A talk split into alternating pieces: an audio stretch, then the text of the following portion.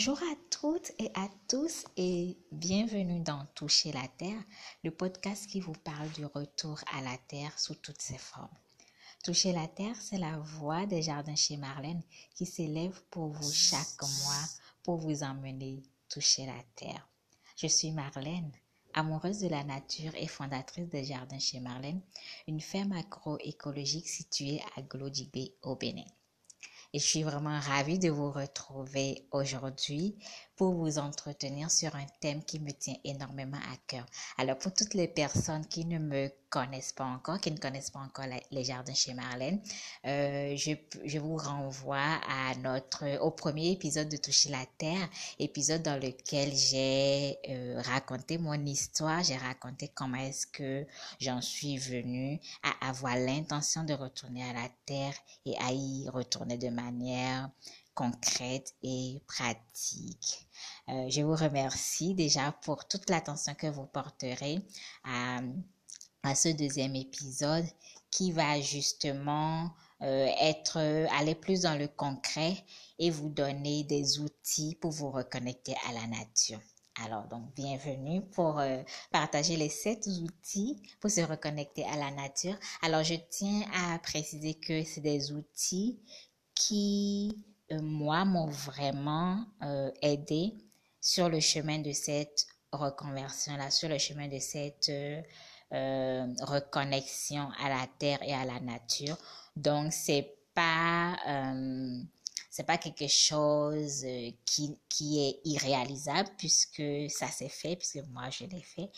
Donc voilà, je suis ravie de pouvoir partager avec vous des, des choses concrètes qui, euh, qui vous aideront, je l'espère, énormément à, à, vous reconnecter à la terre, à vous reconnecter à la nature. Lors du premier euh, épisode de Toucher la terre, je parlais de, de certaines choses, de certains de mes états d'âme, de certaines forces que moi j'ai eues pour pouvoir faire, pour pouvoir effectuer ce retour-là.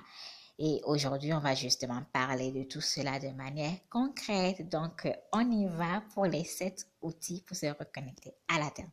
Alors, le premier outil, le premier outil, c'est l'intention. C'est l'intention parce que j'estime qu'il faut déjà, quand on veut faire quelque chose, quand on, quand on a un rêve, quand on a un idéal, quand on a des objectifs, c'est déjà parce qu'on a l'intention de faire ces choses-là, d'obtenir ces choses-là, d'accomplir cette chose-là. Alors, pour vous reconnecter à la terre ou pour retourner à la terre ou à la nature, la première des choses, c'est vraiment avoir l'intention, avoir cette intention-là de retourner à la terre.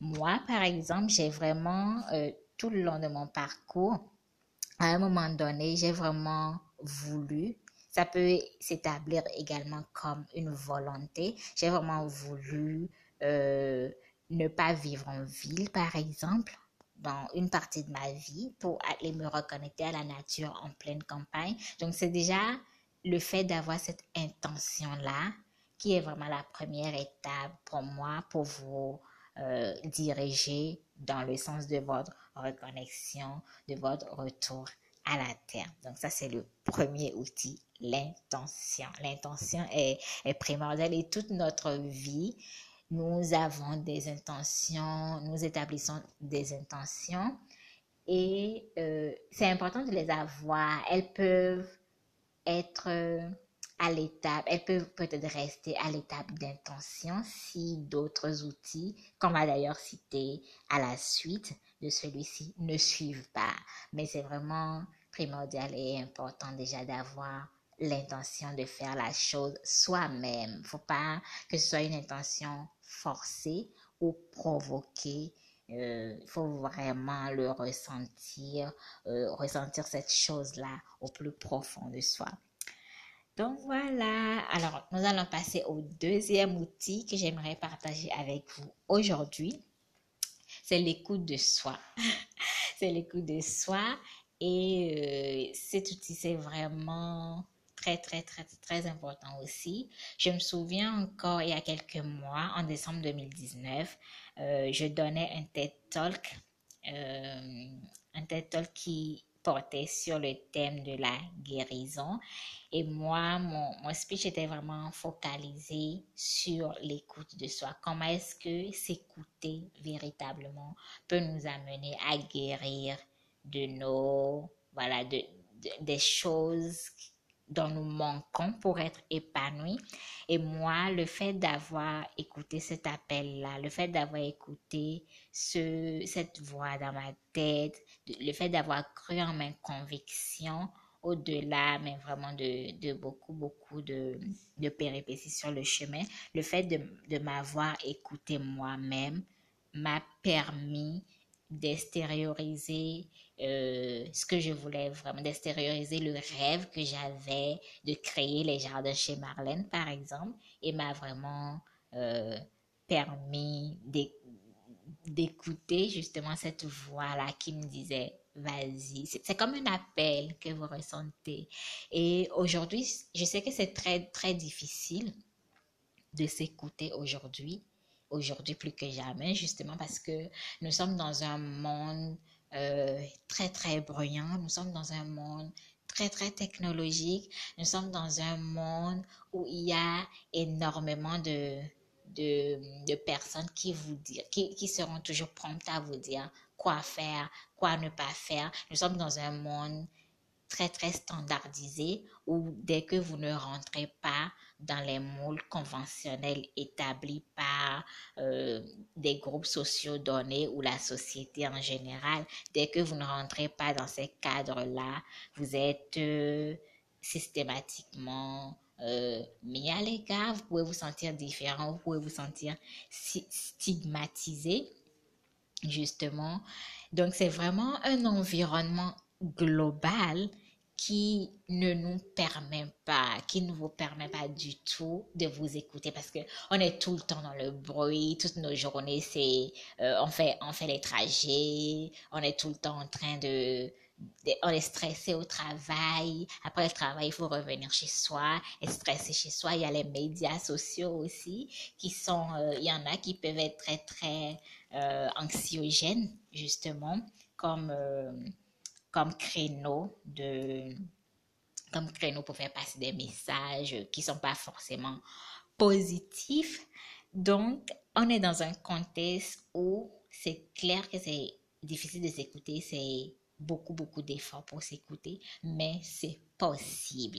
C'est possible parce que moi, je l'ai fait. C'est possible parce qu'il y a énormément de personnes qui arrivent à avoir des ressources pour le faire et c'est surtout possible parce que c'est indispensable. C'est nécessaire de s'écouter pour, euh, pour réaliser ses rêves les plus... Euh, ses rêves les plus, ses, meilleurs rêves en fait, qui vont vous faire grandir vous, mais aussi votre communauté, mais aussi toute la société. Et tout ça euh, devra être dû à la nature, tout simplement. Donc, c'est vraiment, c'est vrai que c'est difficile à cause de tous les facteurs que je viens de citer, mais c'est possible. C'est possible. Et pour le faire, c'est vraiment important de de prendre du recul et de ne pas euh, forcément écouter la voix dans votre tête qui vous dit que ce n'est pas possible. Il faut plutôt renverser cette voix-là et lui répondre que c'est possible.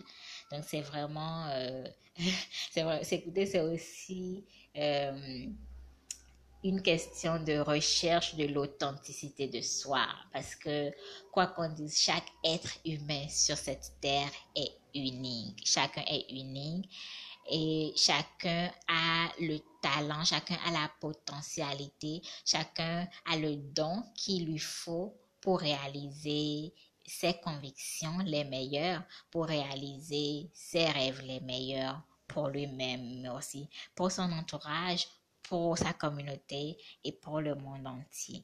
Donc ça, c'est vraiment euh, un point très, très important pour moi parce que moi, ça a été vraiment le déclic qui a, qui a changé le cours de ma vie et euh, voilà, qui a changé le cours de ma vie parce que j'étais pas forcément destinée à, à cette reconnexion à la nature, à ce retour vers la terre que moi j'ai effectué. C'était pas gagné d'avance du tout.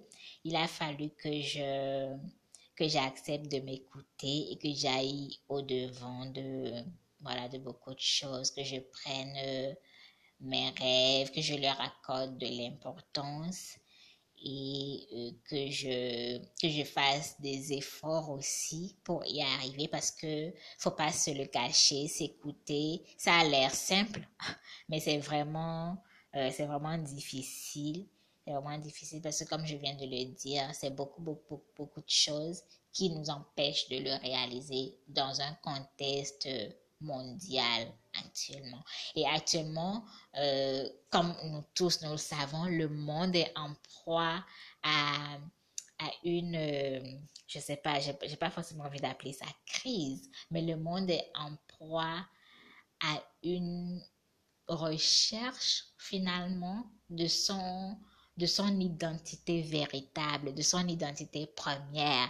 Et toutes ces, toutes ces choses-là qui se passent aujourd'hui, c'est moi personnellement, j'espère en tout cas que beaucoup, beaucoup de personnes tireront des leçons très, très positives de, de ces bouleversements que nous vivons actuellement. Euh, je sais qu'il y a du positif là-dedans, ça peut paraître vraiment faux ce que je dis, mais c'est vraiment important de de trouver des points positifs, de rester, de ne pas laisser son être intérieur être atteint par, par tous les bouleversements euh, qui se vivent actuellement dans le monde et que je crois fermement que nos, nos attitudes, nos comportements, nos actions en tant qu'être humain ont engendré beaucoup de ces choses-là dont euh, de ces choses-là dont nous rencontrons les conséquences aujourd'hui. Donc euh, voilà, ça c'est juste pour, euh, pour ramener tout ce sujet à l'actualité euh, en ce moment. Alors, après l'écoute de soi, nous allons aborder maintenant le troisième outil, le troisième outil pour se reconnecter à la terre, pour se reconnecter à la nature, c'est les croyances. Alors, j'ai mes croyances, mais vous pouvez l'appeler comme vous voulez. Vous pouvez l'appeler positivité, vous pouvez l'appeler optimisme, vous pouvez l'appeler foi, mais toujours est-il que je parle de, du fait que c'est important d'avoir des ancrages, euh, notamment spirituels pour moi. Pour moi, les ancrages spirituels sont très, très, très importants.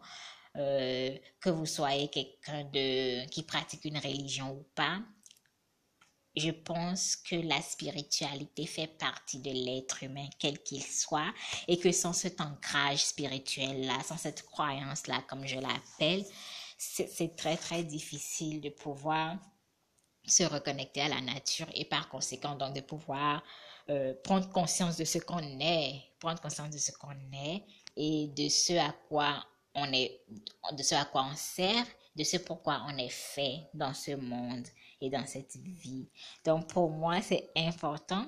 Et pour parvenir à, euh, à faire grandir cette croyance, à la développer, quelle qu'elle soit, je pense que c'est important de faire silence. Parce que je, je le mentionnais tantôt dans, dans le point 2 qui est l'écoute de soi. Tant qu'on ne fait pas silence à l'intérieur de soi, c'est impossible de s'écouter. Et tant qu'on ne fait pas silence à l'intérieur de soi, on n'est pas forcément ancré dans ce en quoi on croit. Donc le silence, c'est vraiment euh, primordial. C'est quelque chose de très, très, très difficile à atteindre. La plupart des personnes aujourd'hui, moi y compris, parfois, on a tendance à fuir le silence. On a tendance à se fuir intérieurement. On est tout le temps euh, à, chercher à être entouré. On est tout le temps à chercher à écouter de la musique, écouter euh, telle telle personne, suivre les, les actualités sur les médias sociaux, etc. On est tout le temps en train de se fuir continuellement à mon avis. Donc c'est très très important de faire silence pour se reconnecter à la terre à travers ses croyances quelle qu'elle soit. Et pour être beaucoup plus précis, moi, dans mon cas, ma manière de, en dehors de faire silence là, de, de méditer et de contempler la vie, sa vie, ou de méditer en pleine nature, ou de contempler la nature, tout simplement, en dehors de ça, c'est important si vous pratiquez une religion ou si vous, ou, si même pas, c'est important de prier.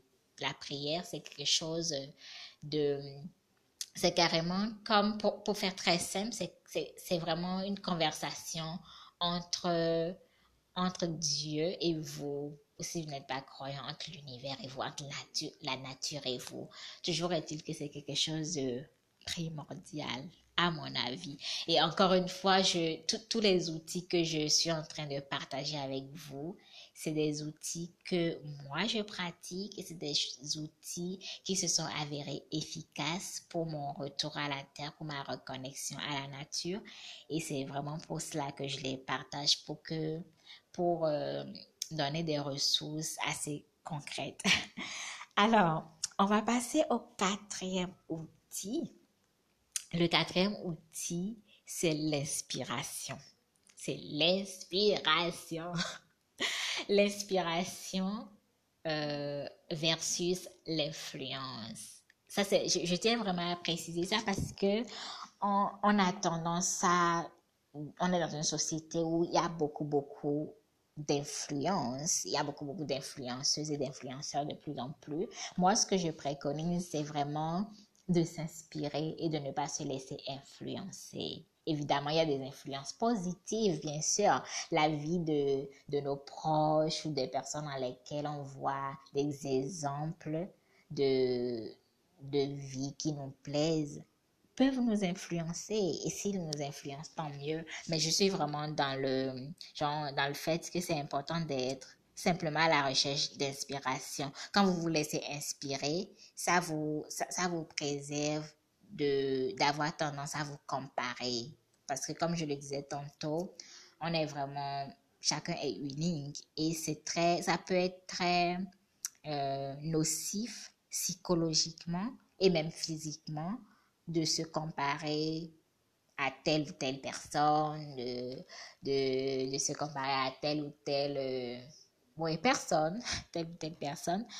Donc, pour moi, l'inspiration est vraiment une clé importante aussi pour se reconnecter à la nature, s'inspirer de personnes qui sont des modèles dans notre entourage. Euh, moi, par exemple, sur certains points de, de, de, personnalité que je me suis découvert dans mon, dans mon combat pour, euh, pour la création des jardins chez Marlène, toutes les convictions à lesquelles je croyais. Mes parents sont un peu comme un point d'ancrage, une inspiration pour moi, pour ce qui est de la persévérance. C'est des personnes vraiment très, très déterminées qui, euh, je me suis rendu compte à un moment du parcours que, mais d'où est-ce que, parce qu'il y a énormément de personnes qui me demandaient, mais comment est-ce que tu peux être aussi forte mentalement et tout?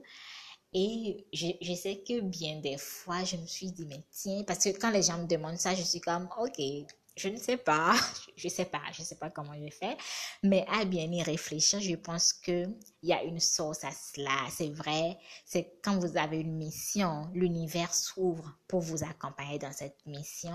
Mais euh, comme on dit souvent, il n'y a rien sans rien. Moi, je sais par exemple que mes parents euh, font preuve de beaucoup de, de, persévérance. Et je sais par exemple que particulièrement mon père est quelqu'un, est une personne très, très, euh, une personne mentalement forte parce que, voilà, d'avoir vécu des événements très, très marquants dans sa vie, dans, dans, quand vous vivez des, des événements marquants dans votre vie, à un moment donné de votre parcours, genre, ça forge votre personnalité, ça forge votre, euh, votre mental, ça forge votre psychologie, tout simplement. Donc, c'est vraiment important de s'inspirer de personnes. Ça peut être des personnes très, très proches de vous. Généralement, on ne s'en rend pas compte au début parce que souvent, on a tendance à voir loin plus que proche. Et l'une des clés aussi, c'est de voir plus proche de soi pour se reconnecter à la terre parce que c'est l'élément... Euh, le, le, plus proche de nous. C'est la terre qui nous porte. C'est elle qui nous porte, c'est elle qui nous nourrit, c'est elle qui nous fait vivre. Donc, c'est vraiment important de, de s'inspirer de personnes, que ce soit des personnes dans notre famille, des personnes parmi nos amis ou des personnalités. Carrément, moi, j'ai beaucoup, par exemple, j'ai beaucoup de, de personnalités qui, euh, qui m'ont inspiré et beaucoup de femmes, il faut préciser, beaucoup de femmes, beaucoup de personnalités féminines qui ont marqué mon parcours, euh, notamment vers la reconnexion à la terre. Et aujourd'hui, j'ai vraiment envie de, de rendre un hommage, en fait, à travers ce, euh, cet épisode à, à Wangari Maathai. Wangari Maathai, c'est, une euh, activiste environnementaliste kenyane qui, est, qui s'est battue, mais vraiment toute sa vie pour la reforestation du Kenya, pour la protection des forêts euh, au Kenya. Et euh, elle a été l'une des premières femmes à avoir obtenu le prix Nobel de la paix, l'une des premières femmes africaines, je veux dire, à avoir obtenu le prix Nobel de la paix. Et Wangari Maathai, depuis euh, depuis 2011 et 2012. Et moi, pour moi, c'est vraiment une inspiration, mais quotidienne. Et euh, voilà, je pense que ce hommage tombe bien parce que euh, là, on est dans le mois d'avril. Le 1er avril dernier, c'était l'anniversaire de, de, naissance de cette femme-là. Donc, voilà, c'est très important d'avoir ce genre de figure que vous pouvez suivre en, lisant des choses sur sur, sur elle, sur ces figures-là, j'entends, en apprenant des choses sur toutes les personnes qui vous inspirent, qu'elles soient encore en vie ou pas, elles ont laissé des traces, ces personnes-là, pour que les générations présentes et futures s'inspirent d'elles, tout simplement. Donc, euh, voilà pour ce qui est de l'inspiration. Je pense qu'on a euh, assez parlé d'inspiration peut-être. Alors, après les quatre premiers outils que je viens de mentionner, le cinquième outil que j'ai envie de partager avec vous s'appelle tout simplement courage. Ça s'appelle tout simplement courage parce que, euh, en tout cas moi, dans mon cas, il m'a fallu énormément de courage en tant que personne, en tant que personne qui a euh, un background académique, universitaire très très intéressant et qui n'était pas du tout destiné à retourner à la terre de cette manière-là en créant une ferme agroécologique. C'était vraiment comme un choc dans la société et euh, mais c'était une conviction, c'était une conviction profonde dans mon cœur et dans ma tête et dans mon esprit et tout mon être aspirait à ça à un moment donné de ma vie mais l'environnement global, je veux dire, ne perçoit pas toujours ce genre de choix quand vous le faites d'une euh, de la meilleure manière qui soit. Donc c'est vraiment en plus moi je, je, suis une femme en plus et c'est souvent malheureusement encore être être une femme peut vous compliquer la tâche euh, deux fois.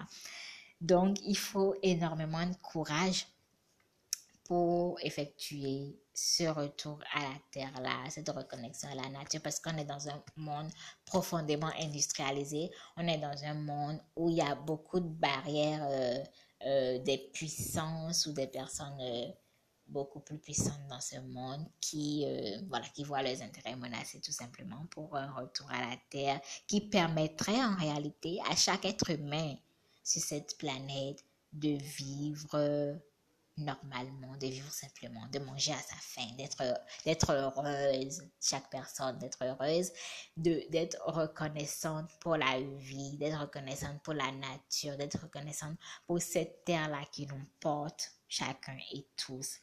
Donc, c'est vraiment euh, important d'être courageux. Et pour moi, le courage fait appel également au sacrifice parce que en ayant ce courage-là pour vous reconnecter, vous laissez beaucoup de choses derrière vous.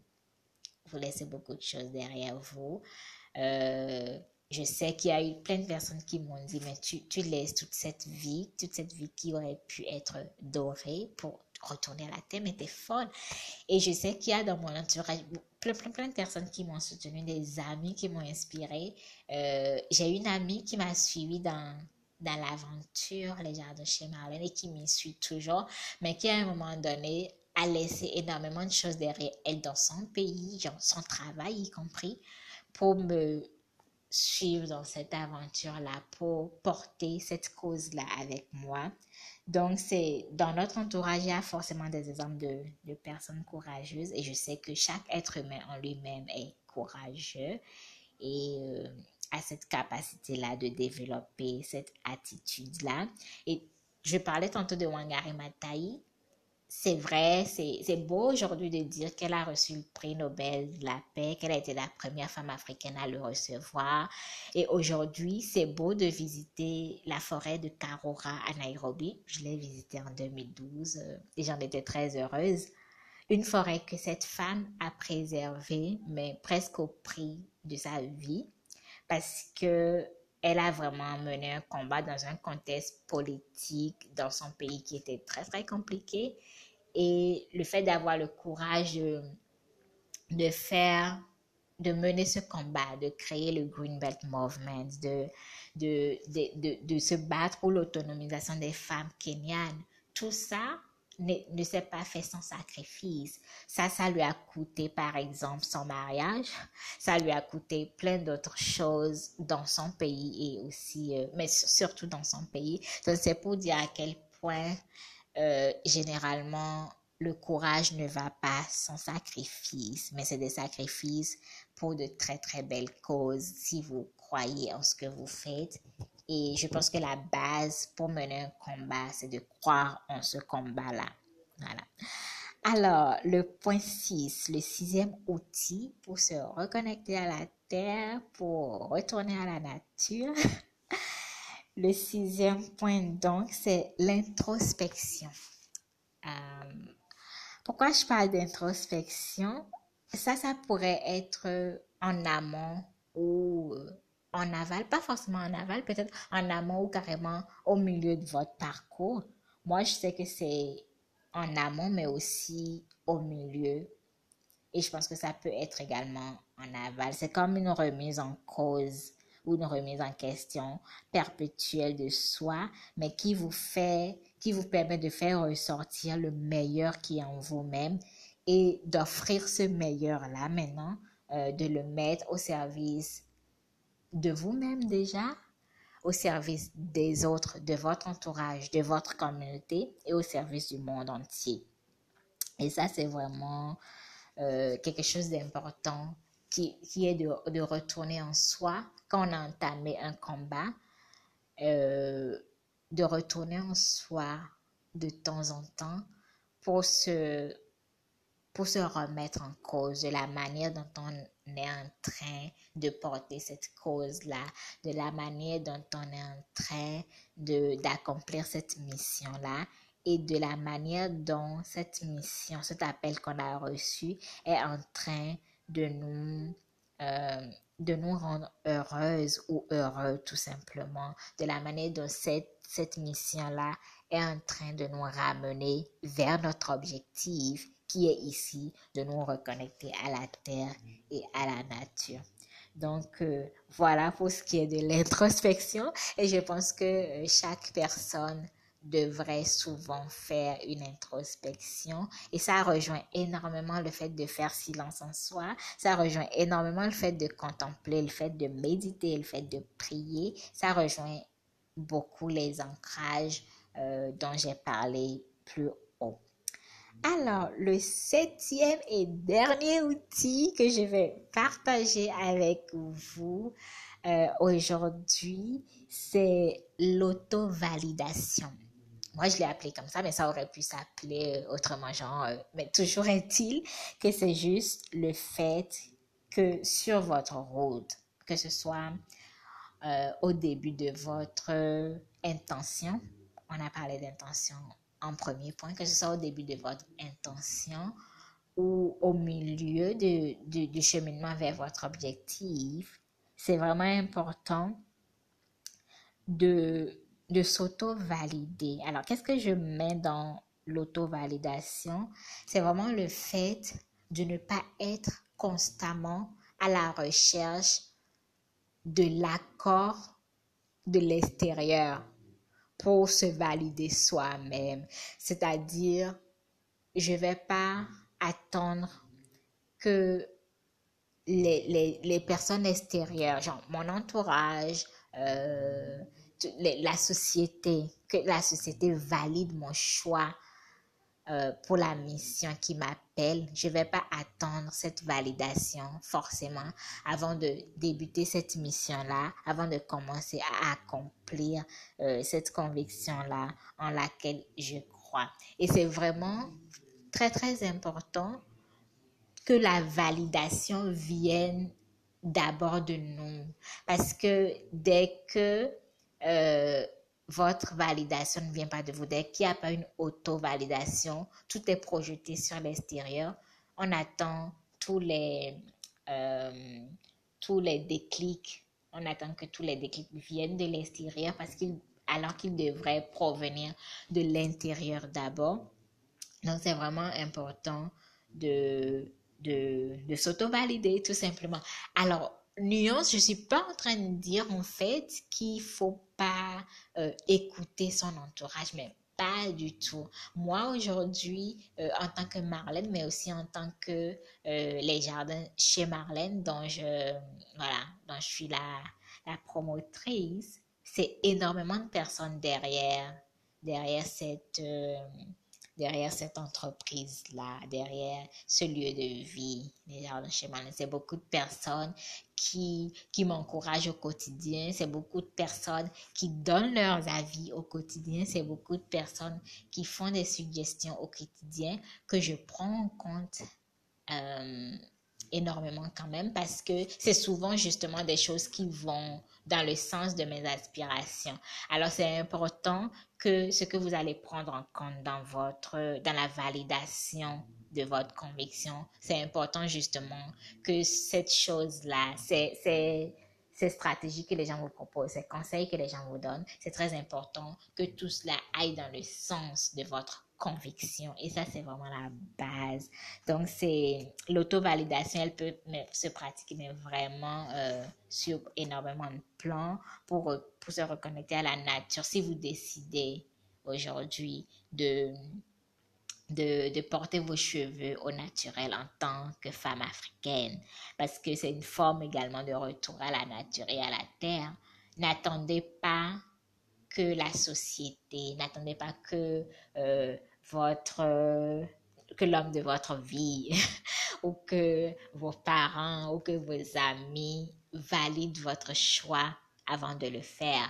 Évidemment, vous pouvez les, leur expliquer euh, pour qu'ils comprennent mieux vos choix, mais la validation, l'auto-validation est vraiment importante et doit vraiment provenir de notre fort intérieur pour, euh, pour, pour qu'on poursuive, pour qu'on entame et pour qu'on poursuive notre reconnexion à la terre, tout simplement.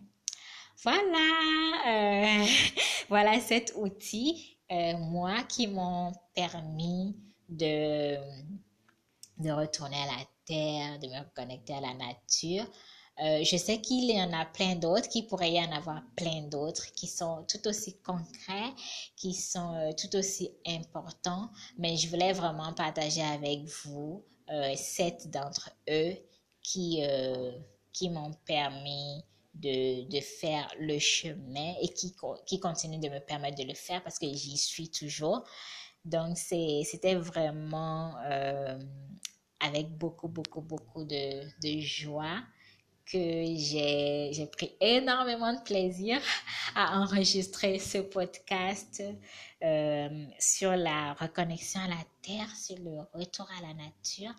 Et euh, j'aimerais dire avant de, de finir avec, euh, avant de clôturer cet épisode, j'aimerais dire à quel point c'est important pour moi et je l'espère pour vous aussi. J'espère que vous allez pratiquer aussi cette chose-là, le fait d'être tout le temps en reconnaissance, de, le fait, le fait d'être grati, euh, euh, comment on dit, like, grateful, le mot est juste sorti en anglais, mais le fait de d'éprouver de la reconnaissance, d'éprouver de la gratitude envers cette terre-là qui nous porte, envers cette nature-là qui nous enveloppe et qui nous protège. Le simple fait d'être, euh, de prendre conscience d'être en vie, de prendre conscience d'être en train de participer à une, à une mission incroyable de l'univers. Je pense que ce simple fait-là devrait nous, euh, nous réjouir au quotidien malgré toutes les vicissitudes euh, de, de, la vie, malgré toutes les péripéties sur notre chemin.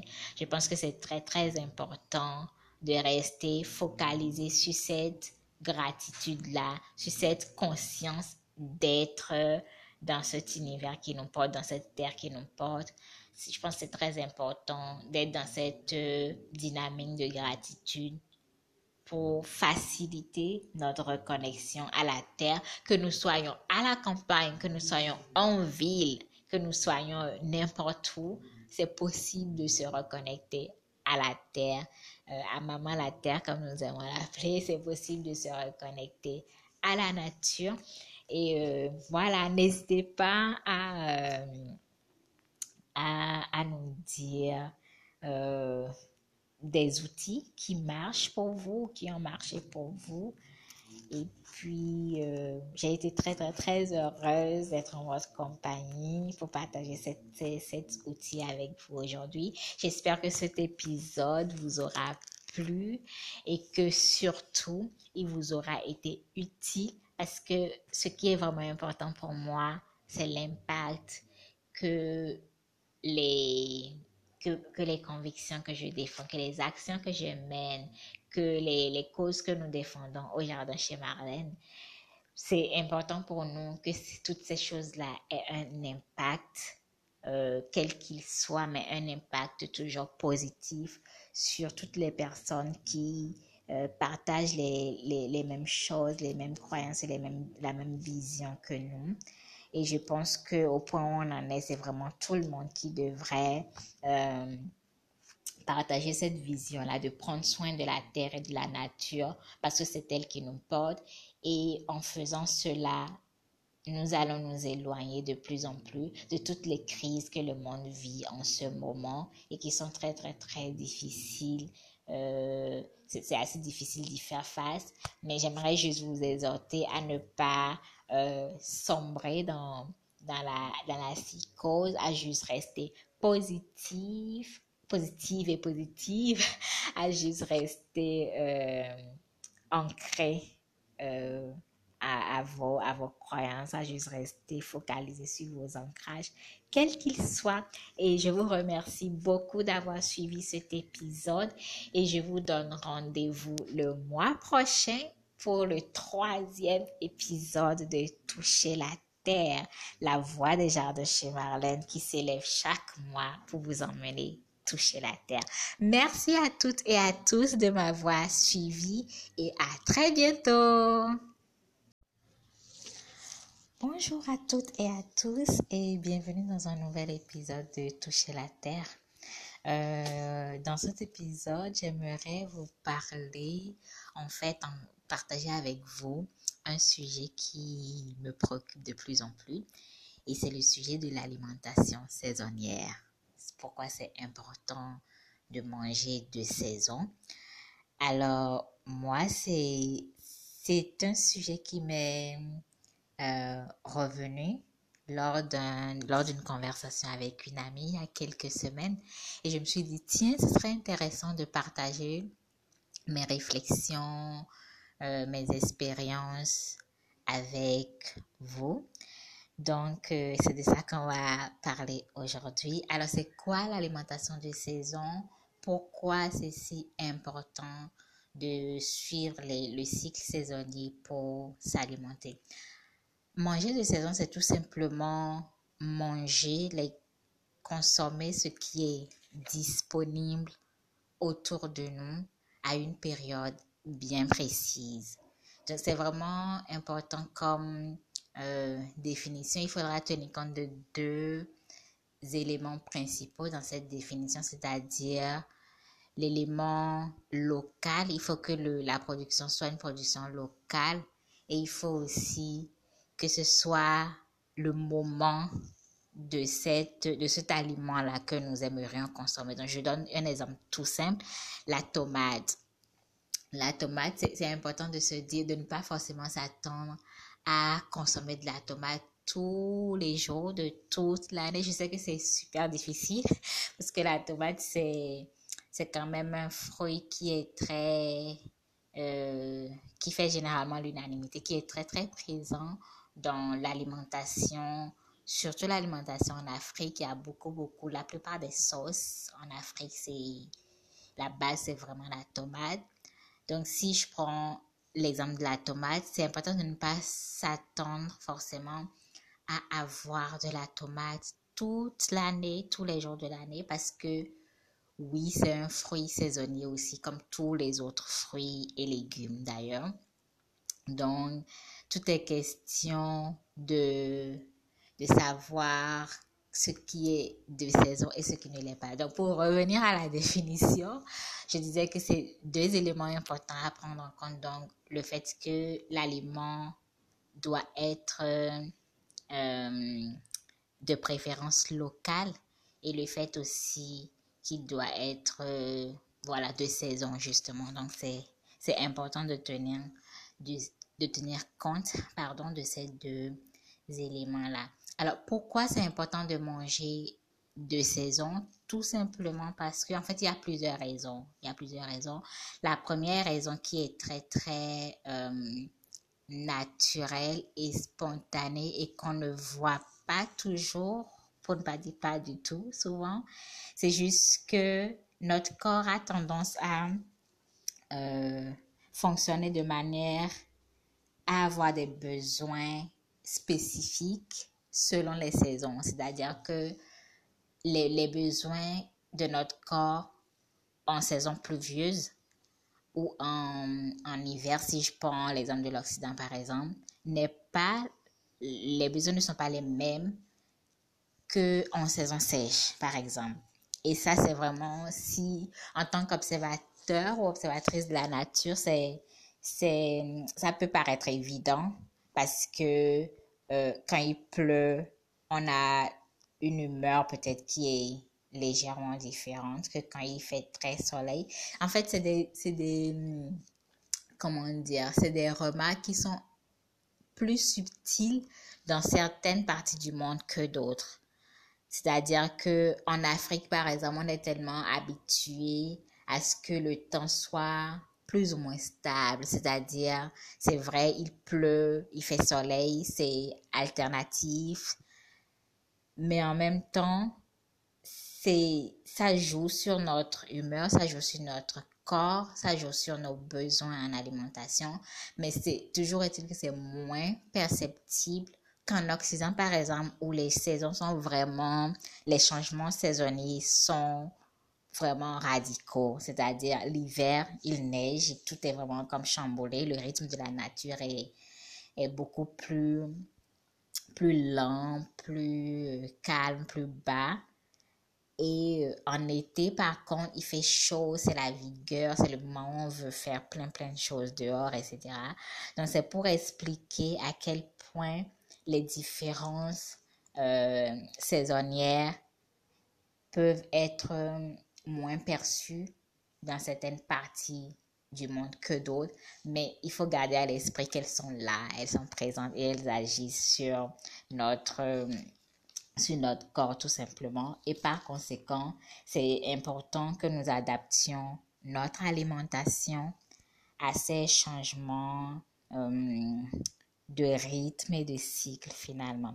Alors aujourd'hui dans, dans cet épisode je vais euh, m'apesantir sur euh, trois différents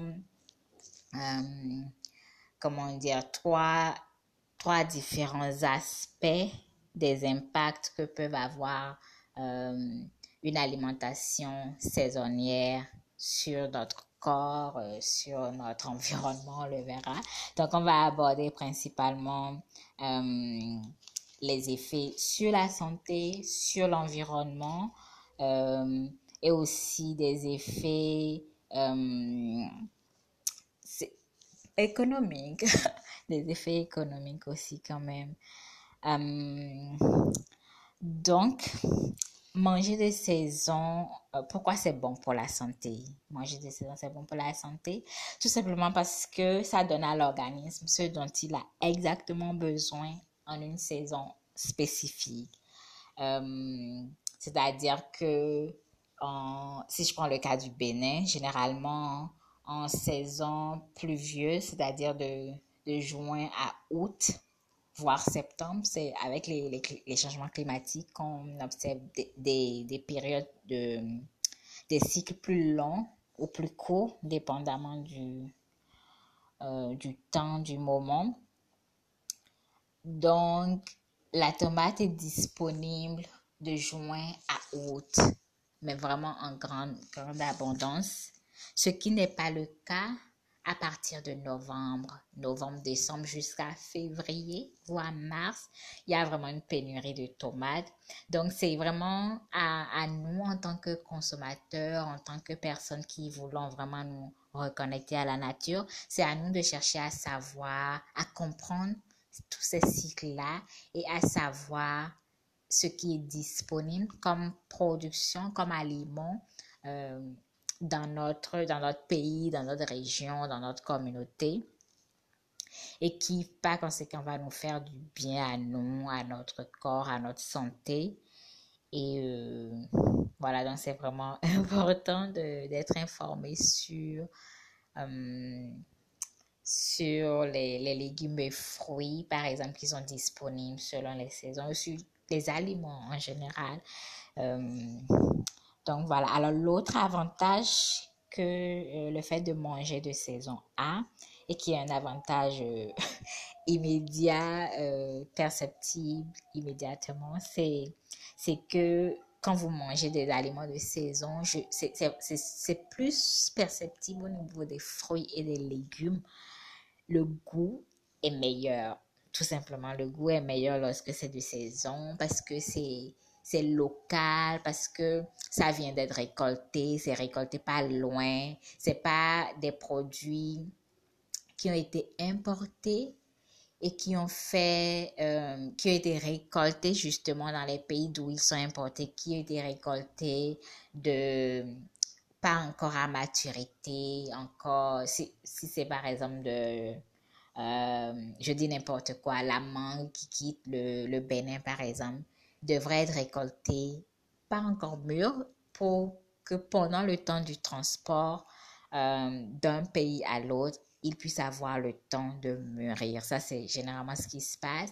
Mais le, la chose qui est triste, c'est que pendant ce temps de transport, le fruit ou le légume perd beaucoup de ses éléments nutritifs et avant d'arriver à destination, avant d'arriver euh, dans l'assiette du consommateur, il n'est plus euh, le fruit frais que le consommateur se serait attendu à consommer. Il n'est plus le, le, fruit frais ou le légume frais qui aurait fait du bien à notre corps au moment où nous le, consommons. Donc c'est vraiment, euh, c'est dire à quel point c'est important de manger local aussi et euh, afin de préserver les, des impacts positifs sur la santé.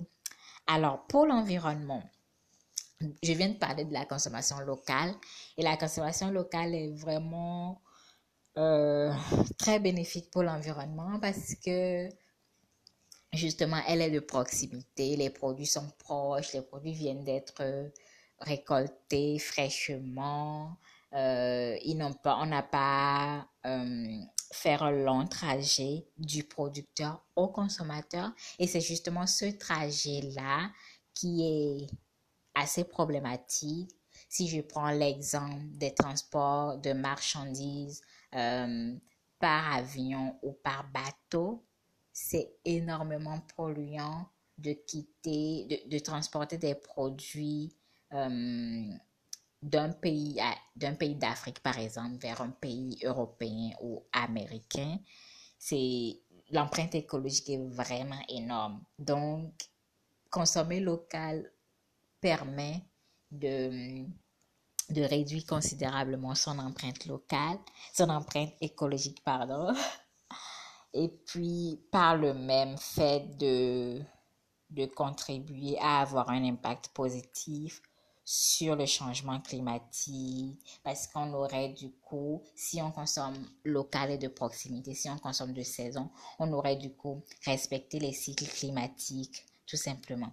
Alors, je vais en venir maintenant à a un impact économique qui est parfois, qu'on a tendance à euh, soit perdre de vue ou ne pas considérer ou carrément parce qu'on ne sait pas, parce qu'on est dans, dans le dans l'ignorance de, de cette réalité-là. C'est tout simplement que plus vous mangez de saison et local, plus vous allez économiser euh, le budget tout simplement que vous avez alloué à votre alimentation, euh, à, vos, à, vos, à vos produits frais tels que les fruits et les légumes. Donc c'est vraiment très très très basique. Ça n'a l'air de rien, mais ça peut quand même peser sur, ça peut faire la différence, ça peut avoir un impact euh, sur votre sur votre budget, par conséquent sur, voilà, sur vos finances, sur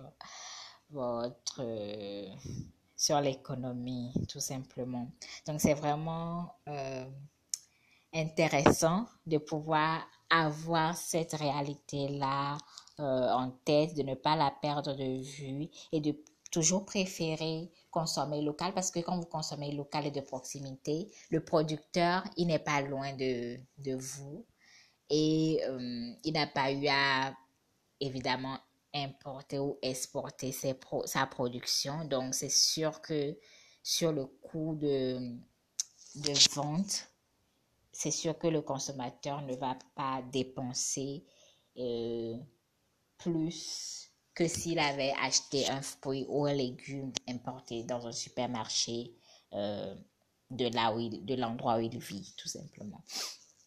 Donc, c'est ça, c'est vraiment un impact économique que je voulais partager avec vous. Il a l'air basique et simple, mais j'avoue que c'est quelque chose qu'on peut perdre très facilement de vue quand on est vraiment dans le, dans, dans le rush de vouloir manger tel ou tel légume. Et pour la petite histoire, moi, euh, au début des jardins chez Marlène, j'étais vraiment dans cet enthousiasme-là de, parce que je voulais consommer des légumes et des fruits venant de partout. Pour mon objectif principal à une certaine période de mon parcours, c'était juste d'avoir des fruits et légumes dans mon assiette déjà, mais aussi de produire des fruits et légumes, toutes sortes de fruits et légumes pour les clients du, des jardins chez Marlène.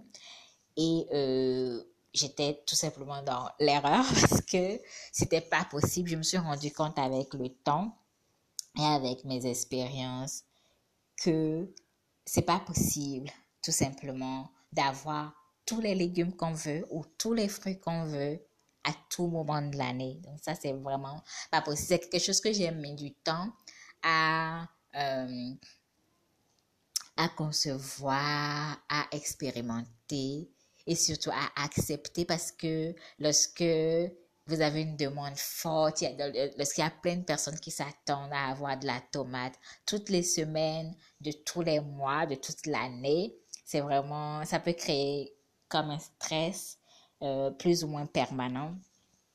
Donc c'est pourquoi c'est important de, de tout simplement communiquer autour, expliquer aux gens à quel point ce n'est pas possible, ce n'est, euh, voilà, c'est pas possible parce que c'est tout à fait naturel.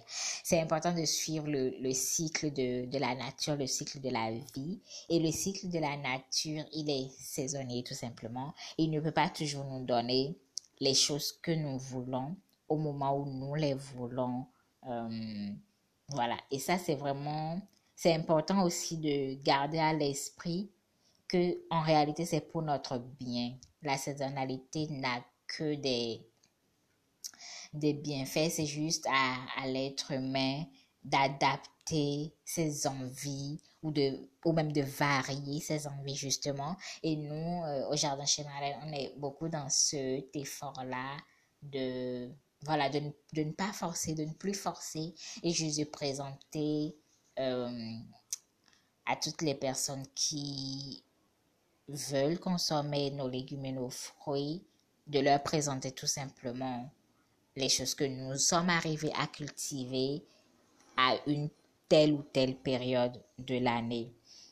Donc, c'est, c'est ça la réalité, qui, qui, est une très belle réalité parce que ça, ça aide beaucoup à, à lâcher prise, à aller au rythme de la nature, à se reconnecter à cette nature-là et à être beaucoup, beaucoup plus créatif ou créative euh, dans son alimentation de tous les jours, en cuisine, euh, essayer de remplacer tel légume par tel autre parce qu'il n'est pas disponible. Essayer de remplacer par exemple la tomate par la carotte euh, pour découvrir des saveurs nouvelles, pour découvrir des goûts auxquels on n'était pas forcément habitué, mais qui euh, finalement vont nous faire vivre une expérience euh, gustative autre que celle dont nous avions l'habitude, tout simplement. Donc voilà, euh, voilà les, quelques petites informations, les quelques petites inspirations que je voulais partager avec vous aujourd'hui pendant euh, cet épisode de Toucher la Terre. Et euh, merci à Stéphanie d'avoir inspiré cet épisode. Elle le sait peut-être pas, mais c'est juste euh, c'est une amie qui m'a juste demandé lors d'une conversation, comme je le disais au début, je pense d'ailleurs, euh, pourquoi est-ce que, voilà, pourquoi est-ce qu'on n'a pas tel légume à tout moment, la, tomate en l'occurrence, pourquoi, pourquoi est-ce qu'on n'a pas tel, euh, tel fruit ou tel légume à tout moment? Et après lui avoir expliqué, moi, mes expériences par rapport à la saisonnalité, par rapport à l'alimentation de saison et tout, elle a compris parce qu'elle n'était absolument pas au courant de, de, ce, de cette réalité saisonnière-là qui, en principe, devrait concerner tout le monde, aussi bien les producteurs que les consommateurs. Donc, elle n'était absolument pas au courant.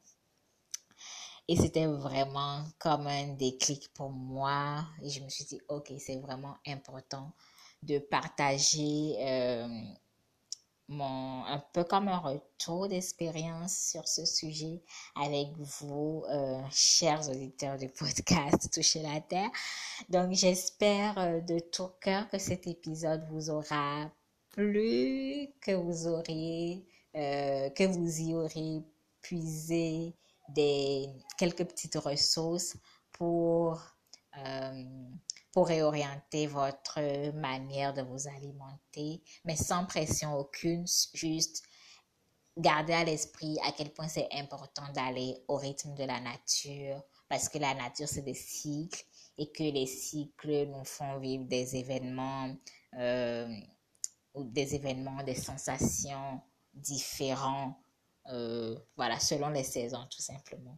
Donc, j'espère que vous avez apprécié euh, cet épisode. N'hésitez pas à nous faire des retours là-dessus.